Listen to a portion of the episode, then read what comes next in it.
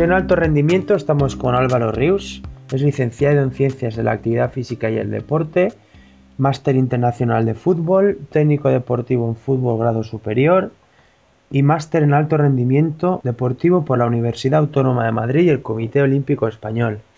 Hola Álvaro, buenos días. Buenos días, ¿qué tal? Bien, bien, todo bien, ¿tú? Bien, también. Perfecto.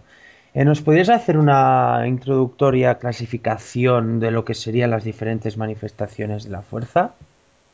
Bueno, en cuanto a manifestaciones de la fuerza, mmm, dependería de autores y hay diferentes formas de clasificarla. Yo normalmente atiendo a la clasificación de Vittori de 1990. Él distingue entre manifestaciones activas y manifestaciones reactivas dentro de las manifestaciones activas, él distingue entre la máxima dinámica, que es, digamos, el máximo peso que puedes levantar en una sola repetición.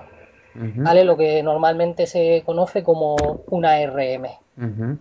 Luego estaría la fuerza explosiva, eh, que es la, la, fuerza a alta velocidad que puedes desarrollar sin que haya un contramovimiento previo, ¿vale? En este caso, por ejemplo, para testarla estaría el squat jump.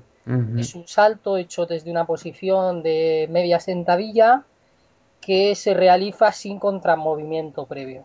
Aunque hay que decir que este salto, pues por gente que no tiene experiencia, a veces es un poco difícil de realizar porque muchas veces sin querer el que lo realiza hace un pequeño contramovimiento previo. Y luego ya dentro de las manifestaciones reactivas podríamos distinguir la elástico explosiva y la refleja elástico explosiva. Elástico explosiva eh, sería con un, con un contramovimiento previo, ¿vale? Que el test para medirlo, por ejemplo, en salto sería el counter movement jump. Y el Abalakov en el caso de que incluyamos también la acción de brazos. En cuanto a, a la refleja elástico explosiva, mmm, tendríamos, digamos, ya lo que es el drop jump, ¿vale? Que es un bueno, es una es un tipo de salto en el que hay una caída, o sea, caes desde una cierta altura y tú eh, al caer en el suelo buscas la máxima altura.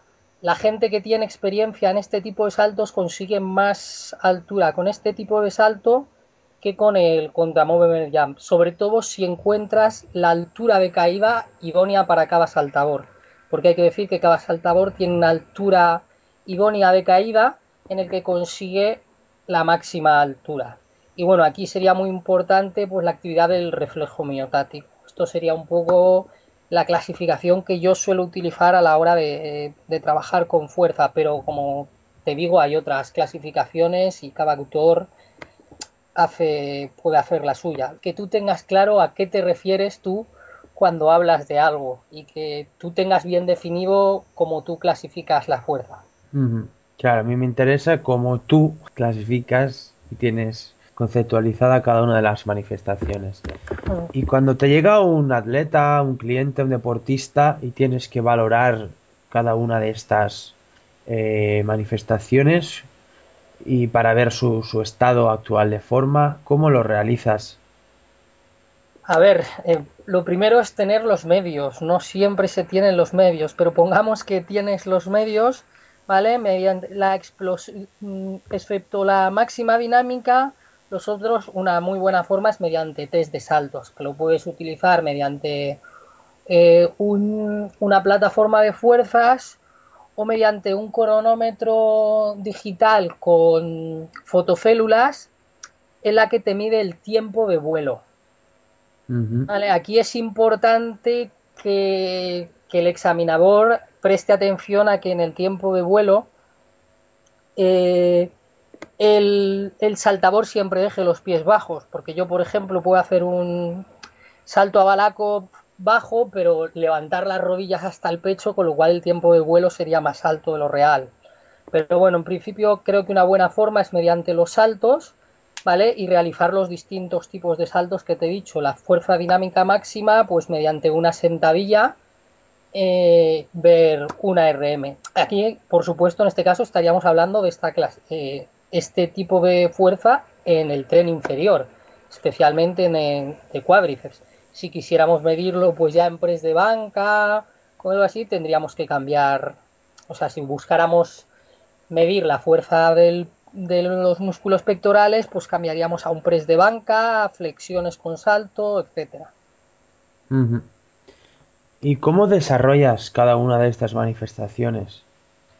Bueno, pues la dinámica máxima, eh, digamos, mediante ejercicios de musculación, mm, dos formas de trabajarlo sería una, buscar la fuerza máxima eh, buscando adaptaciones neurales y otra buscando adaptaciones estructurales.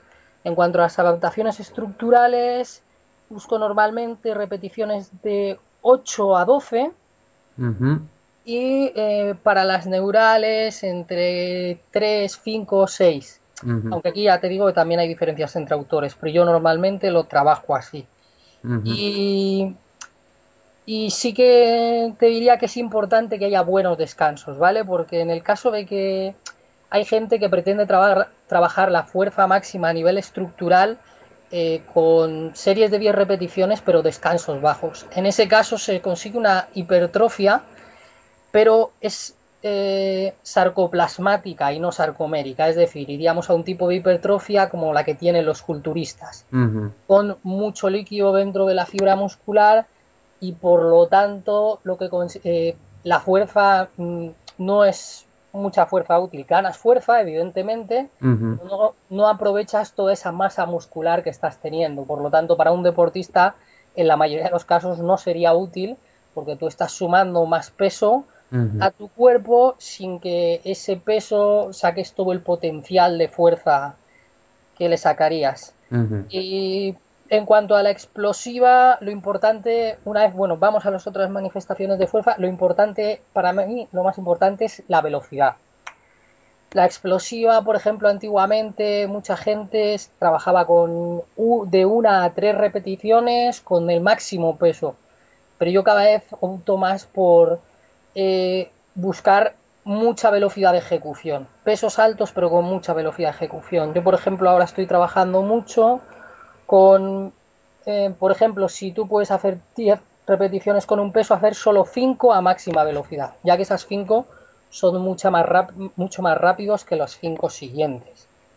vale, en cuanto también por supuesto aquí entraría eh, el de entrenamiento de saltos Mm, denominado no muy correctamente pliometría, pero bueno, para que todo el mundo nos entienda, el entrenamiento pliometría. En función si, del tipo de salto que tú utilices, pues trabajarás más lo que sería la fuerza reflejo elástico explosiva o más la fuerza elástico explosiva o incluso la, la, explosiva, ¿vale? Por ejemplo, trabajando la pliometría con caídas desde, desde alturas, estarías trabajando más la reflejo elástico explosiva. Si tú haces saltos desde el suelo, más la elástico explosiva. Creo que aquí sería importante ver eh, dónde tiene más deficiencia un determinado atleta para trabajar más sobre ese aspecto de la fuerza. Porque ya te digo que sería un poco complejo abordarlo aquí todo. Habría que hacer un análisis exhaustivo y, luego hacer el entrenamiento. Creo que hay muchas diferentes formas de entrenarlo, pero es importante sobre todo eso, acertar con las cargas, con las necesidades del propio atleta, el momento de maduración del atleta. Por ejemplo, la pliometría desde altas alturas pues es más agresiva que un entrenamiento con pesas en el que no se llegue hasta al, fallo muscular. Muy bien. Eh, Álvaro, una pregunta, tú que eres también especialista en fútbol es que todo este trabajo de fuerza va a repercutir necesariamente en una mejora en el rendimiento en el deporte fútbol. A ver, yo creo firmemente que sí, pero también te digo, eh, eh, es muy difícil probarlo, porque valorar el rendimiento del fútbol es muy, muy, muy complejo. O sea, una cosa es valorar que el jugador tenga más velocidad, que eso está demostrado. Yo creo, y la lógica casi me dice que eso mejora el rendimiento, pero evidentemente yo no puedo demostrarlo. De hecho, en mi tesis doctoral actualmente vamos a intentar eh, meter test, sea, meter eh, test de campo y, meter también mm, valoraciones subjetivas del rendimiento para ver cómo afecta la mejora de la velocidad que esperamos conseguir en el rendimiento del futbolista. Pero ya te digo que es tan subjetivo que, que realmente yo no podré afirmar al 100%. No, no, yo he mejorado la velocidad de este futbolista, yo le he mejorado el rendimiento. Ahora bien, yo creo que sí, es lógico. Sin embargo, hay otros eh, preparadores físicos que abogan porque no.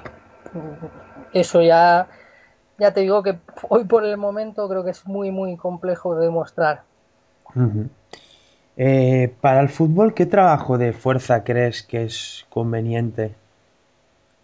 Bueno, en el fútbol eh, también habría diferentes formas de trabajar la fuerza. Creo que lo que es importante no perder de vista que en el fútbol lo más importante es la toma de decisión, la táctica.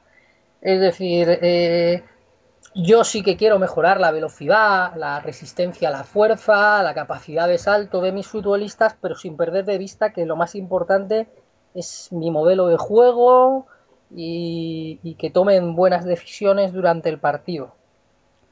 Entonces, por un lado, pues yo creo que es importante integrarlo de manera que esa mejora de la velocidad eh, no sustituya a, un trabajo de táctico y de modelo de juego del equipo. Eh, sin embargo, creo que se pueden hacer muchas cosas para, para integrar ese trabajo. Por otro lado, si trabajamos con futbolistas profesionales en España no, no estamos tan acostumbrados pero bueno, las dobles y las triples sesiones en otros países están a la orden del día. Entonces tú puedes hacer tu trabajo de gimnasio y luego pues trabajar en el campo de fútbol. Aparte también sería muy importante el trabajo de fuerza como medio de prevención de lesiones. Por ejemplo, hace unos años en el Barcelona tuvieron mucho problema con lesiones de rodilla, lesiones en general, pero sobre todo de rodilla.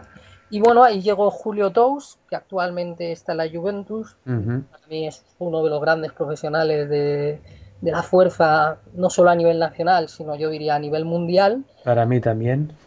y él, pues bueno, llegó y fue un trabajo centrándose sobre todo en la prevención de lesiones. Creo que utilizó bastante las máquinas yo-yo para el trabajo excéntrico. Exacto. Y bueno, para otro tipo de trabajos. Y la verdad es que los resultados fueron excelentes Creo que consiguió mejorar la prevención de lesiones, incluso si no recuerdo mal, creo que también mejoró eh, algunos parámetros como aceleración, velocidad, etcétera, en futbolistas. Por lo tanto, creo que los equipos que tienen tiempo y medios eh, sí que se puede hacer un trabajo complementario muy bueno de fuerza. Otra cosa que me parece muy importante a tener en cuenta cuando trabajas la fuerza en fútbol es tener en cuenta que todos los fines de semana trabajan. O sea, no puedes trabajar, o sea, todos los fines de semana tienen que competir al, máximo. Por lo tanto, no puedes trabajar como para un velocista. A, un futbolista eh, yo estoy convencido que podría mejorarle más de lo que lo mejoramos, la aceleración y la velocidad, pero claro, tengo que tener en cuenta que él cada domingo tiene que competir. Entonces hay que buscar trabajos que permitan eso. No tener fatiga para entrenar y para competir, y por otro lado mejorar. Yo como lo hago es, como te he dicho, intento siempre eh, trabajar al 50% de la RM que consigue con ese peso. Es decir, si trabajo con un peso de 10 RM, hacen 5 repeticiones. ¿Por qué? Pues Vadillo y Gorostiaga presentaron unos trabajos, no sé si están publicados, a nosotros, a mí me lo, yo los vi en el máster de Madrid, en el que, por ejemplo, el amonio, que es un indicador de fatiga muy bueno, no subía o permanecía estable cuando se hacían el 50% de las repeticiones máximas o menos. Entonces, pues eso es algo que a mí me ha servido bastante de guía.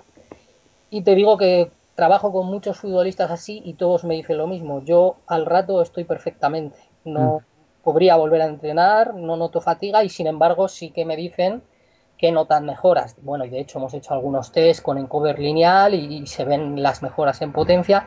Incluso se ven mejoras en fuerza máxima, que también es interesante, ya que, bueno, creo que no comentaba antes, pero el hecho de mejorar la fuerza máxima, eh, los estudios dicen que también mejora la fuerza explosiva y que la gente con mejor fuerza máxima suele tener mejores resultados en velocidad.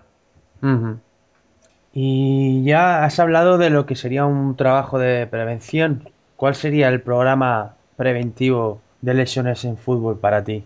Bueno, para mí es muy importante, por un lado, el trabajo excéntrico, ¿vale? Eh, normalmente, claro, yo no tengo medios y lo hago con tirante musculador, el que tenga máquinas yo-yo, es, vamos, ideal. Pero bueno, con trabajo con tirante musculador creo que también se puede trabajar muy bien. De hecho, en el Barcelona tienen máquinas yo-yo y creo que en campo también trabajan con tirantes musculadores. Entonces, el trabajo en tirante musculador, de cuádriceps, isquiotibiales, eh, zona de glúteos y zona lumbar, incluso de gemelos, este ya no con tirante musculador, pero también creo que es un trabajo importante el excéntrico de gemelos.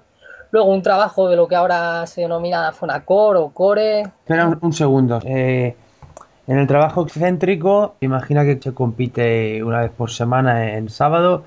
Eh, ¿Qué día o qué días lo ubicarías? ¿Y de cuántas repeticiones y series estaríamos hablando para cada ejercicio? Bueno, en cuanto a series y repeticiones, repeticiones normalmente yo iría rondando entre de 6 a 12 y eh, las series pues depende, yo creo que puedes empezar con una están demostrando los estudios que con una, una serie de, de fuerza ya hay mejoras evidentemente, pues creo que como en todo hay que hacer caso al principio de la preparación física o del entrenamiento deportivo de la progresividad de las cargas y hay que ir evolucionando pues en repeticiones y series.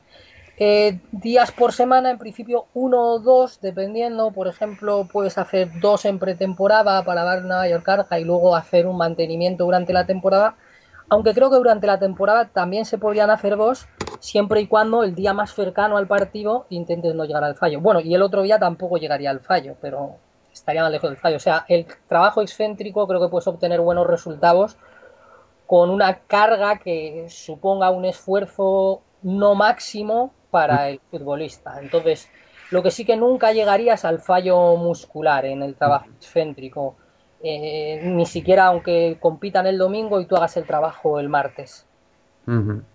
Y eso, repeticiones más o menos entre 6, yo suelo trabajar sobre todo de 6 a 10.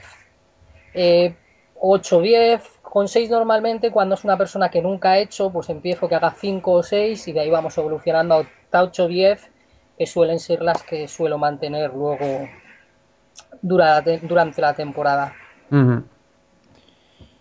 ¿Y en relación al trabajo de core?